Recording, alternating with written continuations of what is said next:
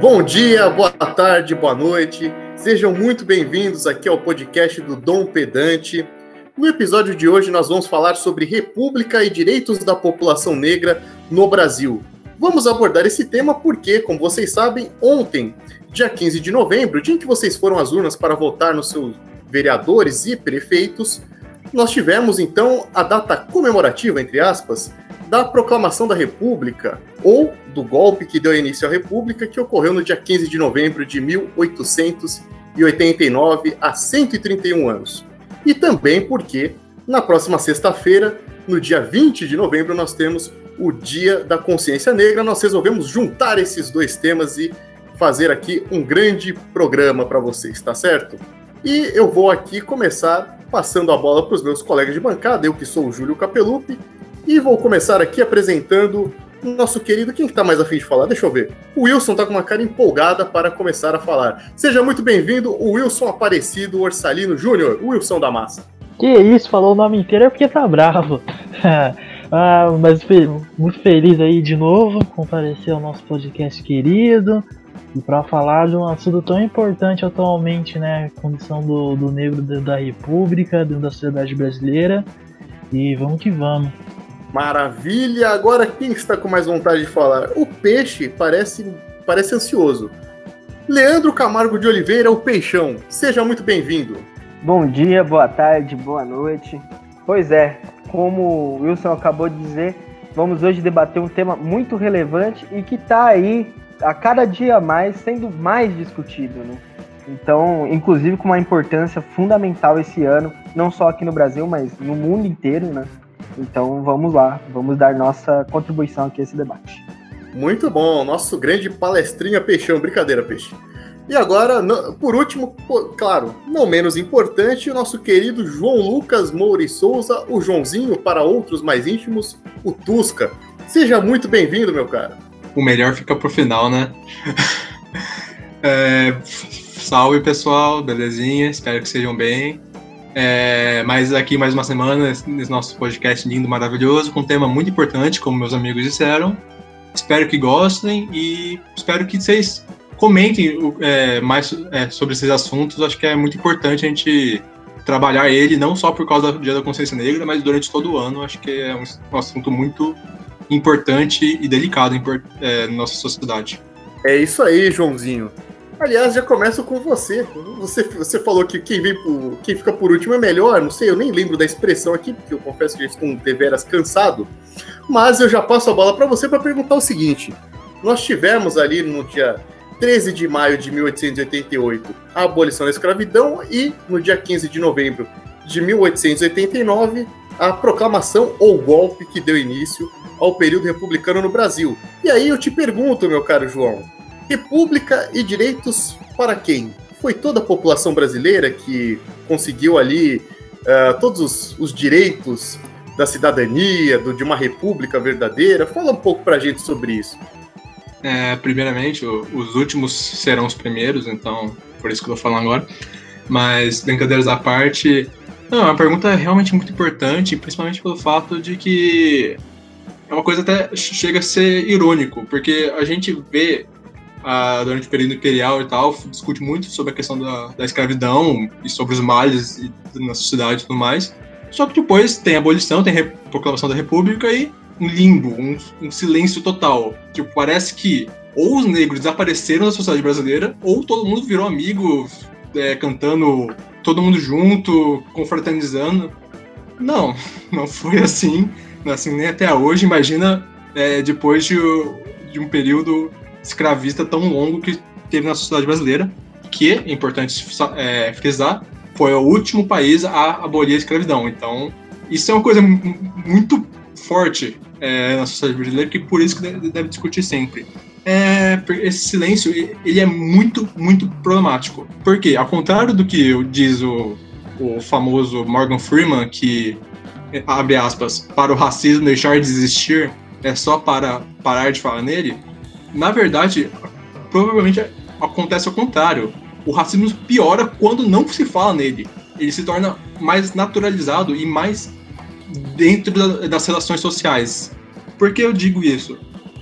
ah, nesse, é, nessa minha parte eu vou falar, trabalhar muito com a questão de um livro é, é, bem interessante do George R. Andrews, chamado Negros e Brancos em São Paulo, em, de 1888 até 1988.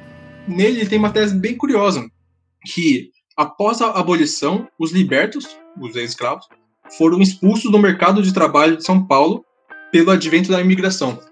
E mesmo que essa obra seja mais circunscrita em São Paulo, é interessante porque ele traz muitos elementos importantes. Não vou fazer um, uma resenha aqui para vocês do livro, mas trazer as principais informações e que, tipo, houve mecanismos constantes, principalmente no âmbito urbano e tanto rural, de excluir é, a mão de obra negra do mercado de trabalho. Mais é, sinistro até porque não existia nenhuma legislação falando de legislações é, segre segregacionistas. Foi sim, simplesmente que as pessoas não contratavam negros. Se mostra claramente a questão do racismo que não precisa, o racismo não precisa ter uma legislação racista para existir. Basta as pessoas serem racistas. Isso é muito muito pe pesado o tanto é, o impacto que teve na, na obra que eu, que eu que eu tô citando, ele trabalha muito essa questão. Por quê? Porque, por que, que ele usa São Paulo também? Por que está São Paulo? Porque a gente é regionalista? Não, também, mas não é por causa disso. Porque aqui teve muita mão de obra imigrante, aqui veio muitos, talvez seja até notório, tipo, todo, muita gente já sabe, que veio muita mão de obra italiana. E essa mão de obra italiana tinha um mito em cima dela, que era o mito da competência, que os imigrantes europeus seriam melhores tra trabalhadores, tanto no campo quanto na cidade. Por outro lado, teria a teoria da vadiagem, onde a mão de obra negra só trabalharia à base da força. Então, na, em momentos de, é, da liberdade, não trabalhariam. Somando essas duas teorias, acabaria um, uma exclusão sistemática da mão de obra negra, onde é, as oportunidades de trabalho se restringiriam principalmente no serviço doméstico. E, e, é, é uma coisa muito importante que a mão de obra negra feminina, né, principalmente nesse período, mas também períodos posteriores, ganha muita importância porque é, se torna quem, quem, sustentava a casa. É uma, uma, uma ideia que, trabalha, que é trabalhada muito nesse livro por causa da exclusão do, da mão de obra negra masculina no setor industrial, é, nessas áreas. No setor doméstico encontrava trabalho e por isso que teria é, uma fonte de renda nesse trabalho e também no setor informal é, encontraria trabalho. É, só que na, na setores formais simplesmente desaparecem. Principalmente os artesãos negros também é uma parte que desaparece muito nesse período. Além disso, é importante salientar que o papel do Estado teve uma, uma política muito forte, principalmente nesse período, porque ao privilegiar a mão, é, mão de obra imigrante, acabava por privilegiar, leia-se, subsídios, ou seja, gastar dinheiro com trazendo é, mão de obra estrangeira para cá, acabava dando vantagem a, a esses imigrantes é, em detrimento à mão de obra nacional, que seria os libertos. E isso foi uma coisa sistêmica e acabou é, gerando muitos problemas na sociedade, muito desemprego, essas coisas. Só que é importante salientar também que não se teve. É, os negros não cruzaram os braços e falaram, ah, beleza, tranquilo, suave. Não, não foi isso também teve também muitas é, formas de resistência e organização do, desses indivíduos para su, é, superar essas dificuldades é, que o sistema racista impôs a eles. Então, houve a formação muito forte de imprensa negra, irmandades religiosas, grupos de carnaval e clubes de futebol nesse período, nesse, nesse contexto para de organização de resistência dessas pessoas.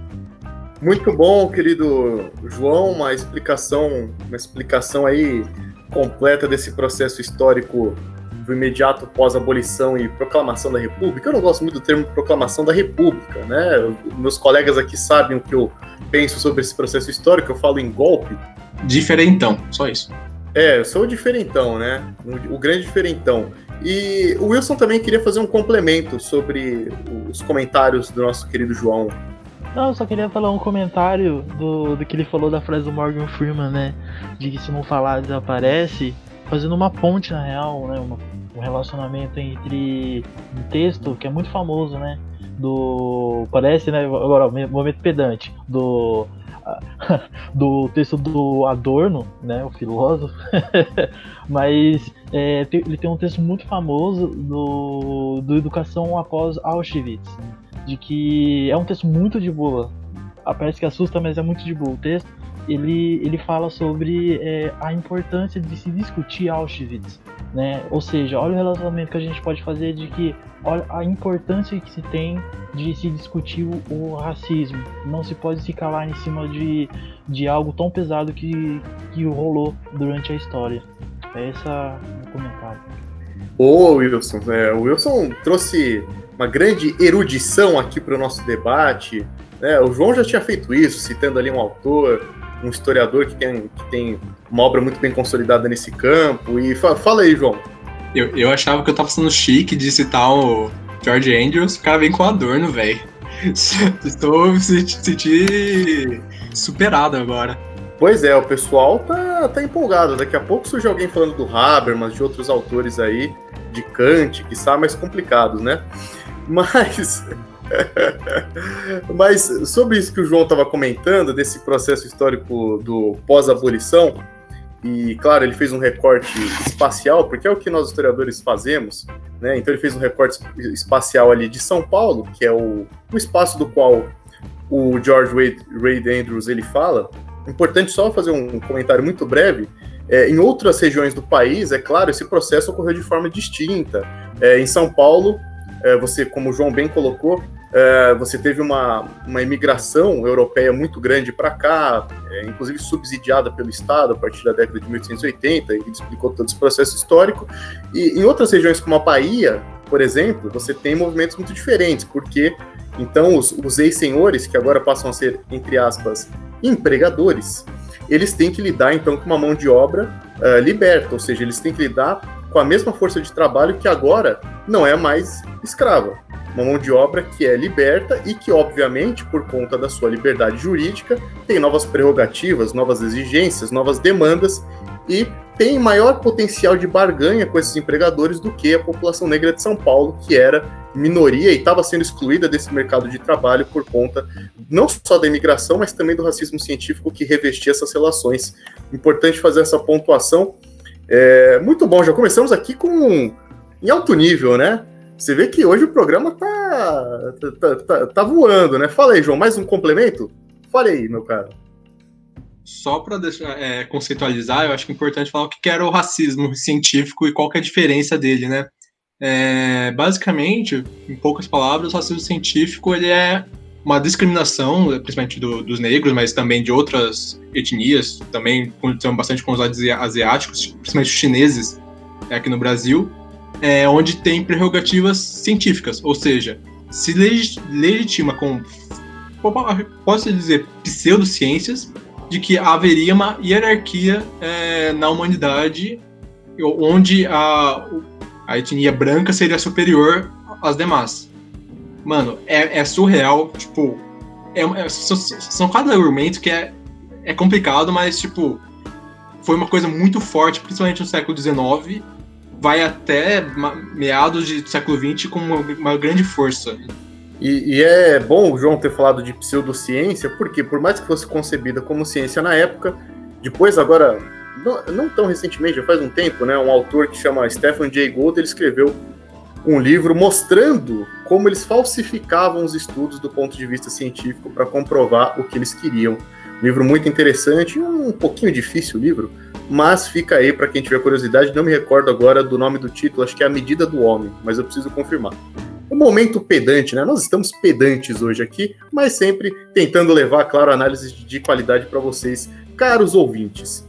E sobre o que o João estava comentando, eu não tenho mais nada a acrescentar, porque já fez uma ótima explanação. Eu vou mudar um pouco o recorte cronológico da nossa análise, eu vou pular ali do final do século XIX já para o meio do século XX né? Vou mudar ali para o meio do século XX para falar um pouco sobre a tal da democracia racial. Pois é, você já ouviu falar nesse conceito? É um conceito que muitas pessoas falam que foi criado, cunhado pelo, pelo Gilberto Freire, mas na verdade ele não é o autor do conceito em si, mas ele foi sim o responsável, é claro, principalmente no Casagrande Senzala, em 1933, por sistematizar esse, é, esse conceito e criar um argumento mais consolidado. E os argumentos do Gilberto Freire, que para o bem e para o mal, a questão aqui não é, não é julgar se era um trabalho bom ou ruim, mas foi muito lido no mundo inteiro. Então foi um trabalho que teve um, um que reverberou por toda a sociedade brasileira e também por outros países do mundo, chegando até inclusive a Unesco, né? Quando a Unesco é, cria aqueles estudos aqui é, para o Brasil, para estudos raciais aqui no Brasil, no pós-Segunda Guerra Mundial, se tinha a ideia de que o Brasil seria, então, constatado cientificamente por meio desses estudos como um país da harmonia racial, porque era isso que chegava nos países da Europa. Mas aí, claro, a Escola Paulista de Sociologia desmantelou tudo isso, né? O FHC, o Florestan Fernandes, Emília Viotti da Costa, Roger Bastide, todos esses autores, eles desmontam esse argumento da democracia racial. E aí a gente tem é, nesse em meados do século XX, um fato que é muito demonstrativo desses debates raciais do período e como que a democracia racial tinha uma grande amplitude no, no debate político brasileiro.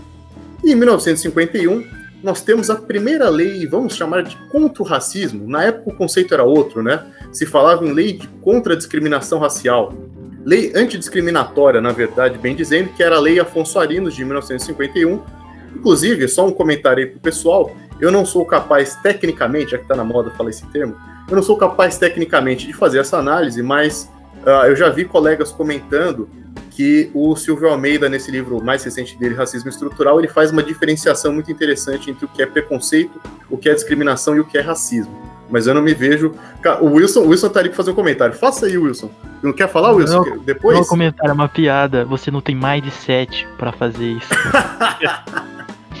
não tem o mindset, né? Esse linguajar ali da Faria Lima, para quem conhece São Paulo, né? Tem também os, os briefings, né? Que são os. Tem gente que fala em briefar, eles inventam verbos é, unidos da língua inglesa. Ô, João, você quer dar mais algum complemento? Eu tava, eu tava mal esperando um comentário profundo, sei lá, citando Não é? um vídeo agora, e o cara me veio com essa, velho. O cara já tinha citado. Uh. Não, o Adorno foi o meu máximo, gente. Agora é só ladeira abaixo. É o perigo de começar com Adorno, né? Começou com Adorno, o que, que vai ser depois do Adorno? É difícil, é difícil. Já é o pedantismo mor, né? Pra continuar aí na- nas expressões, a gente esperando uma coisa, a gente errou o feeling aí do Wilson completamente, né? O feeling, mindset, tá uma beleza isso aqui.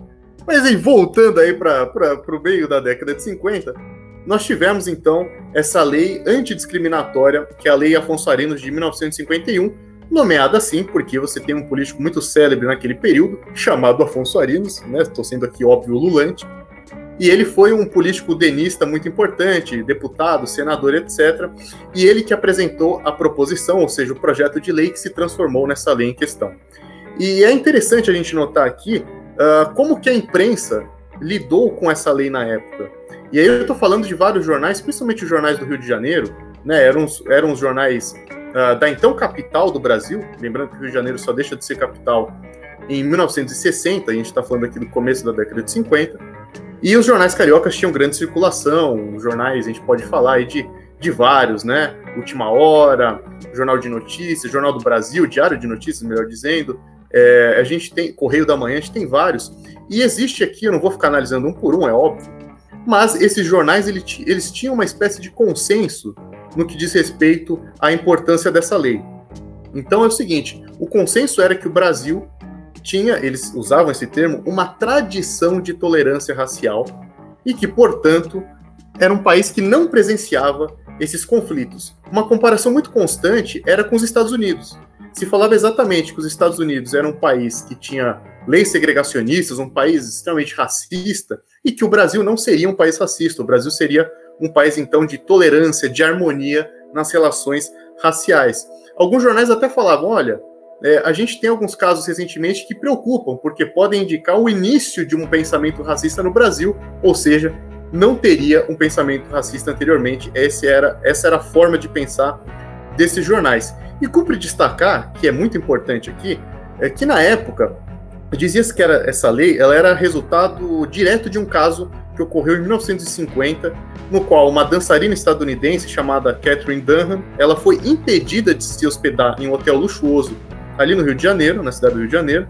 Então o caso gerou um grande bafafá, como se diria aí no, no, no vocabulário popular, e, e, ela, claro, né, é, gerou grande repercussão. Esse caso gerou grande repercussão no país, os jornais se posicionaram sobre. Então se dizia que a lei era resultado apenas desse fato. Porém, contudo, todavia, entretanto, né, a gente sabe, por meio da documentação, que antes mesmo dessa lei, a gente já teve tentativas de, é, de uma lei desse, dessa mesma magnitude, em 1945, mas que não foi à frente, não teve continuidade no parlamento, e que o movimento negro teve uma grande participação ali, uh, capitaneado principalmente pelo Abdias Nascimento e outras figuras célebres naquele período. Era um, é, claro, era um movimento que tinha várias fragmentações, não era um movimento homogêneo, mas que também tinha contatos dentro da política institucional, tinha contatos dentro do próprio Congresso Nacional e por isso conseguia levantar essas pautas ali dentro. Então essa lei não é, a, a, não é apenas produto desse caso da Catherine Dunham. Pode ser que tenha sido um catalisador, mas a gente aí já entra também numa mais especulação do que qualquer outra coisa. É, e outro ponto interessante que eu gostaria de falar sobre esse contexto da década de 50 é sobre o racismo às avessas. Então você, meu caro ouvinte, deve ter ouvido aí nos últimos tempos se falar sobre racismo reverso. Então seria, seria um racismo dos, dos negros contra os brancos. Então, você teve. É, eu lembro agora de um vídeo do, do, historiador Marco Antônio Villa, de 2018, no qual ele fala, né, comentando um vídeo da Anitta, o clipe de um vídeo de uma música da Anitta que ficou muito famosa, e que ele fala que o Brasil estava incorporando o racismo negro dos Estados Unidos, o que é uma maluquice, a gente sabe. Né? Ninguém no Brasil sofre por ser branco, né? Ninguém deixa de conseguir um trabalho por ser branco, ou, de ser, ou é impedido de entrar numa loja por conta disso. Claro que são vários os mil exemplos que a gente poderia dar. Mas o que importa dizer é que essa questão do racismo reverso, essa ideia maluca, não é de hoje. Ela existia com outro verniz, com outras especificidades, já na década de 50, se falava em racismo às avessas. Principalmente é, quando se analisava, então, é, grupos e coletivos ali, claro, na época o, o termo coletivo não era tão usado para descrever esses movimentos, mas se falavam que esses movimentos movimentos negros que eram pautados pela questão racial, ou seja, que a questão racial se sobrepunha a outras questões, como a de classe, como questões políticas, se diziam que esses grupos eles queriam formar, veja bem, quistos sociais. O que significa quistos sociais? Significa, então, que eles, eles teriam a ideia de formar um grupo formado apenas por negros e que combateria o resto do mundo, que seria então racista contra os outros grupos, outras etnias, uma loucura danada, né? E isso recaía principalmente sobre os intelectuais paulistas do período, porque esses intelectuais assumiam um discurso uh, mais enfrentamento, digamos assim, se comparados com o movimento negro ali dos intelectuais cariocas, uh, também se a gente pegar o movimento da Bahia, a gente vai ter diferenças importantes. Em São Paulo, esse grupo foi bastante atacado, dizendo que eles tinham a ideia de construir um quisto, é, um quisto social negro, etc., umas maluquices e tal. Mas eu acho que eu já também falei demais aqui, muito mais do que eu pretendia, né? E o senhor João, que está empolgado para falar hoje, levanta o seu dedinho aqui no meu vídeo, que vocês não estão vendo, é claro. Faça seu comentário, menino João Lucas. Empolgou, empolgou. É, não, só para retomar a questão do, da democracia racial, do Gilberto Frei e seu impacto e, e tudo mais, só para citar o, o, o, o, quanto que foi abrangente essa ideia e, e o quanto quais consequências teve, Gilberto Frei teve um impacto muito forte aonde? Em Portugal. Por quê? Portugal era governado é, nessa época pelo fascista é, Salazar, que era um ditador de Portugal e que também, nessa época, Angola e Moçambique eram colônias do Império Português. E, e o que aconteceu? O Frei foi chamado pro, pro governo de Salazar, não, não foi chamado para integrar o governo, mas como intelectual ideológico do governo, para fornecer apoio, bases ideológicas por, para o luso-tropicalismo, que seria basicamente que o, o Império Português não seria um império tão é, agressivo quanto foi o Império Britânico na sociedade. Não, era um império amoroso, amigável. Só que não. É, e basicamente, agora é, posso estar enganado, mas o impacto dele foi muito forte em Angola, principalmente. Então, esse luso tropicalismo teve muito em Moçambique, mas o impacto do Gilberto Frei foi mais é, intenso na Angola. É isso mesmo, bela intervenção, Joãozinho. A gente sabe que o uso tropicalismo ele, ele se utilizou, é claro, de muitos dos conceitos do Gilberto Freire. E agora, dando mais um pulo no tempo, mais um pulo aí nos nossos recortes cronológicos, eu vou passar a bola aqui pro meu querido amigo Leandro Camargo de Oliveira, o Peixão, para nós discutirmos um pouco sobre esse processo mais recente, né, de redemocratização. A gente teve, claro, a Constituição de 1988, a nossa Carta Magna que rege uh, juridicamente o nosso país até hoje, uma Constituição que já é longeva, tendo em vista que o Brasil já teve sete, né? O Brasil gosta de fazer constituições novas. Seriam até oito se a gente considerasse a de 1969, que foi uma emenda que era uma Constituição. E o Peixe vai falar desse, desse aspecto jurídico, mas, claro, ele não vai entrar ali num, num discurso de, dispositivos legais a fundo, ele vai fazer uma análise de historiador e não de jurista, né? Fala aí, Peixão, manda ver, manda a brasa aí, meu amigo. Bom, galera, é, antes eu queria comentar só ali um pouco da, da sua fala, Julião. Quando você coloca essa diferença entre os cariocas e os paulistas, é, entre esses movimentos negros, né? Tem um livro que trata muito bem disso, que é o livro Termos de Inclusão, da Paulina Alberto, né?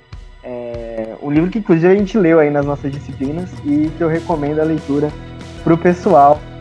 É um livro, olha lá, tá com o livro na mão, né? É, Sabemos, sabemos que você leu para poder falar. É embasado demais. Né? Bom, você falou que eu não vou, não vou fazer uma análise muito jurídica, mas enfim, né, eu não sou jurista para fazer, mas aqui a gente vai acompanhar um pouco o dispositivo legal, sim. Eu tô me tornando chato da lei, né? Vai lá, doutor, doutor Leandro, manda mas, ver, assim, manda ver. Bom, todo mundo sabe aí que em 1989 a gente fez a nova Constituição, né? O Brasil voltou a ser uma democracia é, depois aí dos 21 anos de ditadura militar. E essa Constituição, ela é tida como uma Constituição cidadã. E não à toa, né? Ela é uma Constituição que teve a participação de diversos movimentos populares, é, como os sindicalistas, como a galera é, do, que, que, atua ali na questão rural e também né, o movimento negro. E aí a gente teve propositivos importantes nessa Constituição, que ela é a, ela é a primeira Constituição que de fato tipifica o racismo como crime e como crime inafiançável, né? Antes aí na, nas outras constituições, o racismo ele era, eu não tinha esse termo racismo, mas ele era tratado como uma contravenção penal, não era um crime. Isso vem base de alguns argumentos da Constituição, né? É, a gente tem aí nos Objetivos Fundamentais da República Federativa do Brasil, que é o artigo 3 né? É, ali no inciso 4 a Constituição brasileira, né, o Brasil, né, nossa República Federativa, tem que promover o bem de todos, sem preconceitos de origem, raça, sexo, cor, idade e quaisquer outras formas de discriminação. Aí esse está o primeiro argumento constitucional para isso. Né? E aí, lá no, no artigo 5 da Constituição, onde a gente fala dos, dos direitos e garantias fundamentais, a gente tem aí o seguinte texto, do artigo 5 no caput. Todos são iguais perante a lei, sem distinção de qualquer natureza, garantindo seus brasileiros e residentes no país a inviolabilidade do direito à vida, à liberdade, à igualdade, à segurança à propriedade, nos termos seguintes. E aí você vai, aí você vai lá no inciso, inciso 42 do, do artigo 5 e você tem a determinação de que a prática do racismo constitui crime inafiançável e imprescritível, sujeito à pena de reclusão nos termos da lei. O responsável por essa frase é também depois o responsável pela lei número 7716 de 1989, que coloca aí quais são os casos, né, onde ocorre o racismo, né, onde, onde são esse, essas condutas são vistas.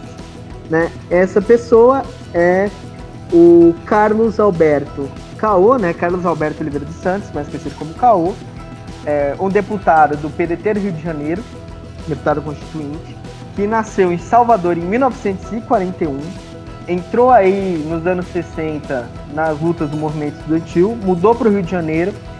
Ele era jornalista, trabalhou na TV Tupi, trabalhou na revista Veja e no Jornal do Brasil. Foi presidente do Sindicato dos Jornalistas E ele era militante do, do movimento negro, né? Então, em 1981, ele se filia ao PDT, participa ali do governo do estado do Rio na área da habitação com o Brizola, né? Vai, é, disputa, disputa ali o mandato constituinte e vai ser o deputado que vai colocar esta frase, vai garantir, né, é, junto com esses movimentos, a criminalização do racismo. E aí, depois disso, né, a gente vai nessa lei de 89, que coloca todos os casos é, em, que, em que se ocorre o crime de racismo e estabelece as penas, né? As penas ali, elas podem variar de 1 a 3 anos, na maioria dos casos, de 2 a 4 é, num caso específico de discriminação racial dentro do exército, né? Então você favorecer pessoas brancas na questão de dar emprego dentro do exército, equipamento, uma série de coisas, aí de 2 a 4 anos, e de 3 a 5 anos se você negar a presença de pessoas negras, né, a hospedagem delas em hotéis. E aí em todos os outros dispositivos de 1 a 3 anos. Essa lei foi muito reformulada depois, ao longo da, da nova República Brasileira aí, né? Nesses últimos anos. A gente te, tinha essa lei primordial, depois a gente teve uma lei nos anos 90 que estabeleceu como eram dadas essas práticas, condutas dentro do, dos meios de comunicação. Aí a gente tem em 97 a unificação dessas leis, que foi feita pelo Paulo Paim, né? ele fez um substitutivo juntando essas leis. Ele colocou esses, essas duas é, vertentes juntas, né? tanto a parte que não é dos meios de comunicação, como a parte que era dos meios de, de comunicação. Então, nessa lei, né, o, o, Congresso aprovou a norma que estabelece de pena de 1 a 3 anos e multa para os crimes de praticar, induzir ou incitar a preconceito de raça, cor, etnia, religião ou procedência nacional. A pena é a mesma se qualquer desses crimes é cometido por intermédio dos meios de comunicação social ou publicação de qualquer natureza. Em 2010, essa lei foi novamente alterada em alguns pontos, principalmente os pontos que condizem aí com é, condutas racistas dentro do mercado de trabalho, né? Então, essa questão de favorecimento para vagas, não entrega de, de equipamentos de segurança, às vezes priorizava ali segurança do, dos trabalhadores brancos e não dos negros, então isso é, isso é proibido, colocando todas as questões, todas as punições é, vindas dessa lei de racismo dentro do mercado de trabalho. E aí essa lei que define isso em 2010, a lei número 12.288, que também institui aí o Estatuto da Igualdade Racial, que visava e promover, né, como ele diz, através aí do título terceiro, Sistema Nacional de Promoção de Igualdade Racial, que pensa articular as políticas de combate ao racismo e as políticas afirmativas, né, que é para você conseguir trazer a igualdade plena dentro da, da República Brasileira entre as diferentes etnias, né, é, de forma conjunta, né. Então, ela tem lá os objetivos promover igualdade étnica, combate às desigualdades sociais resultantes do racismo, inclusive mediante adoção de ações afirmativas, né. Esse é um dos artigos. Após isso, nós temos a já na Constituição o ensino e contribuição, é, através da chave de contribuição, né? O ensino de contribuições do povo negro nas escolas. Então, isso a gente pode até discutir, que vem, vem da parte da democracia racial, também essa questão de três raças formadoras da nação brasileira tal. Mas estava lá na Constituição que as contribuições do povo negro tinham que ser estudadas na escola. E isso gerou depois é, a Lei 10.639 de 2003, que todos nós aqui conhecemos muito bem, né, que ela dispõe sobre o ensino de história afro-brasileira e africana é, dentro das nossas escolas. E aí, isso criou, é, claro que muitas pessoas que estão vendo aqui agora, talvez não tenham tido isso na escola é, tão veementemente, né? E aí, por quê? Primeiro que é, é uma luta para ela continuar sendo implementada, tem resistências de grupos conservadores, mas existiu, depois dessa lei, toda uma preparação. Então, as universidades começaram a também abrir estudos em história da África e, e estudos e pesquisas em estudos africanos. E isso vem vindo durante toda a primeira década aí do, do século XXI. Isso aos poucos foi entrando dentro das escolas, agora até já com produção de materiais didáticos próprios nos últimos anos. Mas era mais ou menos isso, eu fiquei no juridiquês de novo, mas era para colocar e pontuar como que essas coisas estão sendo feitas é, desde 88 para cá. E uma coisa muito importante, né, que a gente tem que lembrar, não é o fato de das pessoas já terem os seus direitos garantidos que esses direitos estão efetivados. Então, a luta é todo dia, né? A gente sabe que a população negra ainda é a população que mais sofre nesse país. Sofre aí violências diárias, né? A gente tem todo o problema do encarceramento. Então é sempre uma batalha para conseguir que esses direitos ô, ô, sejam cumpridos. Ô Peixão, a eleição acabou, acabou ontem, viu? Acabou de. Eh, tem segundo turno, claro. Mas foi ontem. A luta é todo dia. Votem em mim. Leandro Camargo. Não vou dizer. Não, não, mas agora, agora você dá o corte. Não, mas era importante lembrar isso, caralho. Claro, não, claro, claro. Até porque, mesmo as suas, mesmo as suas falas palestrinhas têm sua importância. Brincadeiras, Peixão. Vocês viram, que, vocês viram que eu tava. Se tratava de uma piada quando eu disse que o Peixe não falaria sobre os dispositivos e o juridiquês, né? Você viu que foi. Vocês escutaram aí 38 minutos de juridiquês, muito importante, claro, para entender os debates atuais que a gente tem sobre questões raciais no Brasil. Mas, pra... fala aí, João. Leandro tá tentando concorrer ao, ao ministro lá da Justiça e tal. Tá querendo o cargo para ele, ele já tá praticando, né? Tá fácil, né, ultimamente, né? é, cara. É isso aí, né? O Peixão sempre pleiteando seu espaço na política. Brincadeiras à parte, meus amigos. De novo, como eu disse na introdução, quando eu apresentei o menino João, por último, porém não menos importante, eu vou passar a palavra para o nosso querido Wilson Aparecido Orsalino Júnior, que você vê que o programa, assim, né? Ele tem, uma, ele, ele tem sua dinâmica, seu planejamento, mesmo que de modo involuntário, né? Eu comecei com o Wilson, apresentando o Wilson, e agora eu termino com o Wilson. Você vê que tudo aqui é planejado, estruturado, né? Não tem nada de, de improviso. É então, porque os Wilson... últimos são os primeiros e os primeiros são os últimos, né, Julião? É, tem que. É, bom, é, tem que ouvir essas coisas, né? Ô, ô João, fala aí, rapidinho, rap, bem rápido. É, é, engraçado que é, é um planejamento involuntário. Eu achei um paradoxo, mas tudo bem. É, nós, nós encerramos paradoxos em alguns momentos, mas são paradoxos bem-vindos aqui nesse caso, né? O planejamento aleatório. ô, ô, Wilson, o senhor tem a palavra aí para terminar nosso debate com chave de ouro. Você que já começou levando o nível, né? Trazendo adorno para a discussão. E agora o senhor é, se propôs aí, como concordamos previamente, pelo menos nós temos uma pauta, viu, pessoal? É, para falar sobre política de cotas. Né? Então, manda ver, Wilson. Antes de falar da cota, eu gostaria de comentar uma parte que o Peixe falou. Acho, acho importante, existe uma diferença na, na, nas leis brasileiras entre injúria racial e racismo, né? Porque é há, há muita confusão. Então, é, basicamente, porque ninguém aqui é advogado, tá?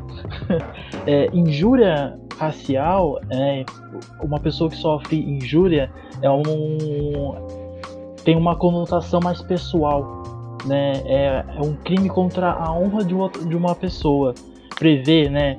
uma multa e uma reclusão de, de um a três anos. Já o racismo é, um, é uma ofensa em grupo. Quando você está ofendendo é, não uma pessoa em si, mas a, a etnia dela. Então, o, o, racismo não só é entre, né, quando você pode pensar, a gente está falando como negros, né, a comunidade negra, mas também é contra uma comunidade religiosa, né, como, sei lá, você ofender uma pessoa só pelo fato de ela ser judeu ou, ou muçulmano também é considerado racismo e aí é inafiançável e imprescritível, né? Não sai da sua, da sua ficha criminal. É, e aí falando um pouquinho, um pouquinho da, das políticas de cotas, né? Cota, para mim, né, eu penso assim, ela ela não deveria ser tratado como um assunto polêmico, não. Para mim, não é um assunto polêmico é um assunto necessário. Ela é necessário porque faz, faz refletir o que, que é igualdade e como se constrói um, um imaginário sobre um país. Como já foi dito anteriormente, a política de cotas brasileiras é muito pautado em cima daquilo que o Joãozinho começou a falar. Sobre. O pessoal fala muito sobre dívida, mas sobre como a população foi tratada após a abolição, né, no caso da oposição negra, porque a política de cotas também abrange outros grupos de pessoas, como uh, os mais notáveis né, são a população negra e a população indígena, que também é, não foi incluída nesse, nesse projeto uh, de país. Por que cotas? Né? É, um, é um jeito de lidar com essa exclusão social dentro, dentro do, do, do país. Uh, seja ela de cunho racial, religioso, financeiro, né? Ou seja, depende muito de como como se dá a identidade do, de um país.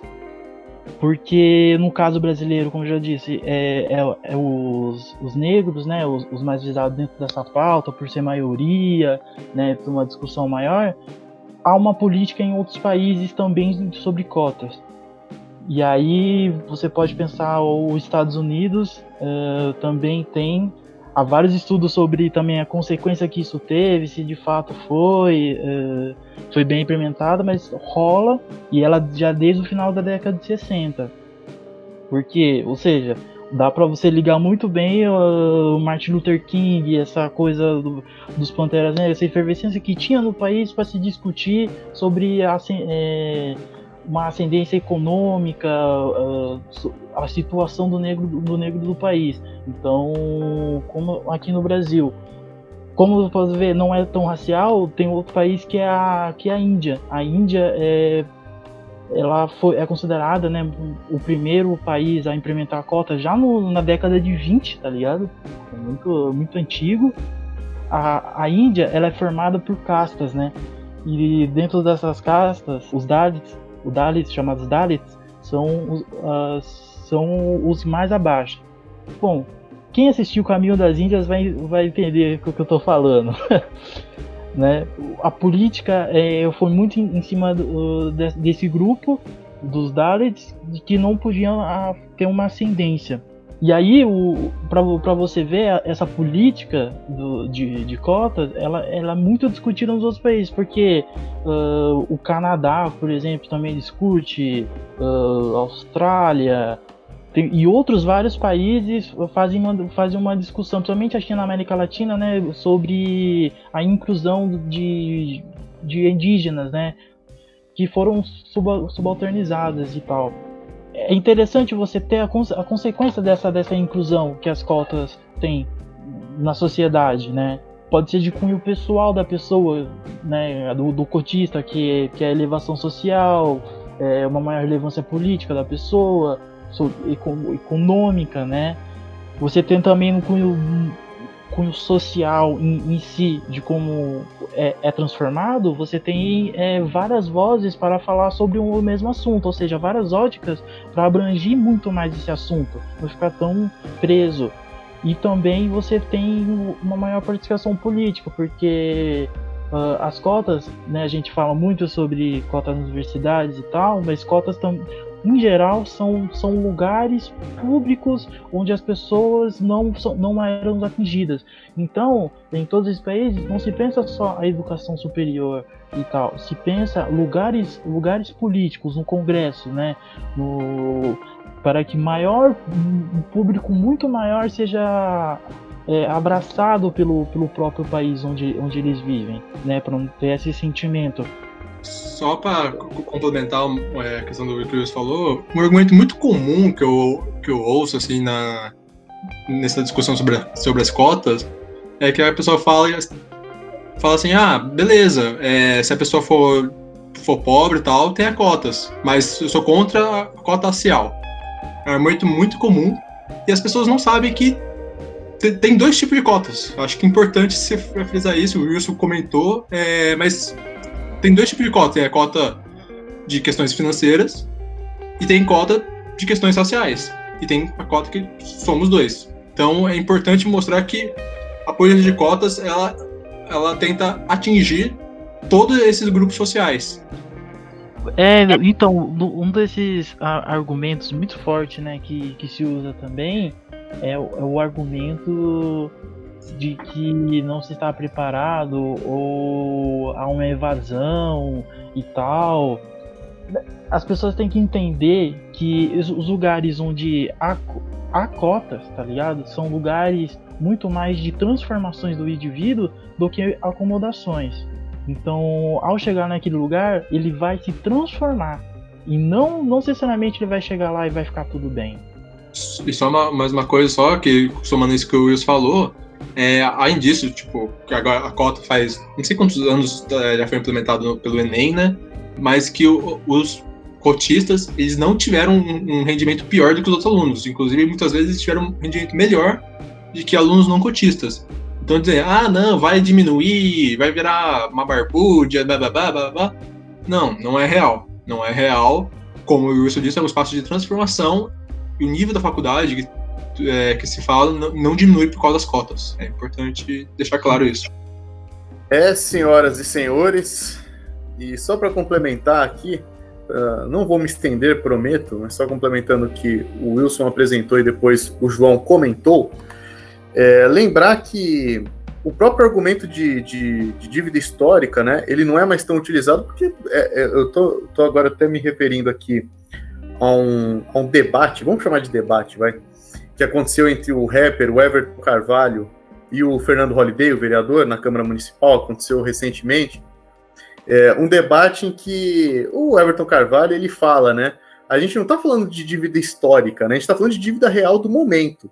Claro que o que ele quis dizer ali não é que não existe uma dívida histórica, é que é, é essa dívida ela está no momento, ela está acontecendo agora. É, os índices, né, as disparidades, enfim, a desigualdade do país ainda está reinando. Então, as cotas são principalmente uma forma de representatividade, de garantir espaços que é, ad, ad eterno seriam ocupados por brancos por conta dos espaços de poder é, eu lembro aqui, eu falei da década de 50. Na década de 50, cerca de menos de 1% da população que acessava as universidades é, era negra. Menos que 1%. Então, é, fala, fala, fala, João, rapidinho, fala aí. Não precisa ir tão longe. É, tem, tem músicas, é, inclusive racionais, que falam que na década de 90 era 2%. Vamos dizer que 40 anos, 3%, perdão. Então, é, a gente vê que, é, ok, houve um avanço, claro, mas um avanço que ainda muito pequeno. É, nos últimos anos a gente tem avançado bastante considerando períodos anteriores, décadas anteriores, mas ainda há muito a se fazer. Agora o Peixe também estava tava levantando a mão aqui. Fala, fale, Peixe, faça seu complemento aí. Não, só complementar que o, o Wilson falou que é uma a política de cotas também é uma transformação grande para o indivíduo, né? Quando ele quando ele chega na, na universidade e tal. Mas é também é, não só o espaço transformando, como é uma transformação do espaço, né? A gente vê cada vez mais com esses processos de democratização das universidades, como as pesquisas, e principalmente aquelas pesquisas que são voltadas para formulação de política pública, né? Para formulação de soluções para os problemas nas cidades e tal, tem ganhado aí com, com essa democratização da universidade, com esse novo olhar que traz novas visões para solucionar até problemas antigos que a gente tem no Brasil. Exato, Peixe, bem colocado. Então, pessoal, vamos encerrando por aqui, já vamos nos direcionando para a reta final. É, é, vocês querem fazer considerações finais? Alguém tem alguma angústia, algum comentário, algum acréscimo, alguma crítica, xingamento ao apresentador? Por favor, Falem aí suas últimas palavras neste episódio. Agora, se vocês tiverem algum discutindo com alguém sobre questão de cotas, falem. Segundo Dom Pedante, tal, tal coisa. E a gente vai virar referência. Exatamente. Bem colocado, né? Um trabalho de qualidade, uma pitada de pedantismo, mas com muito embasamento para o debate aqui, que é muito importante. Espero que vocês tenham gostado, tenham aproveitado. Nós vamos ficando por aqui neste episódio, quiçá um pouquinho longo, mas todos os nossos episódios são longos porque nós falamos muito. Né? Mas se você está aqui até agora, maravilha. Aliás, pessoal, peço desculpas aí pelo início, eu, eu normalmente falo aqui as nossas redes, né, os meios de comunicação no início e no final dos episódios. Eu já ia te eu... cobrar isso aí. Olha aí, olha aí. Né? É o famoso peixe-espada. Brincadeiras internas que o peixe e os outros entenderão. Mas, é, finalizando, então eu passo aí os nossos contatos. Se você quiser entrar em contato com a gente para fazer perguntas, comentários, elogios e críticas, sejam muito bem-vindos, sintam-se à vontade para isso. Nós, é, nós, temos um perfil no Instagram, que é o arroba Dom Pedante, sempre lembrando pedante com E no final, Dom Pedante. E no e-mail a mesma coisa, só que dompedantecast.gmail.com. Então, se você quiser entrar em contato com a gente, é só ir nesses dois canais possíveis ali, o Instagram e o e-mail, para a gente trocar aquela ideia. Belezinha? Então é isso, meus queridos colegas. Por hoje é só. Vamos ficando por aqui e até a próxima. Tchau!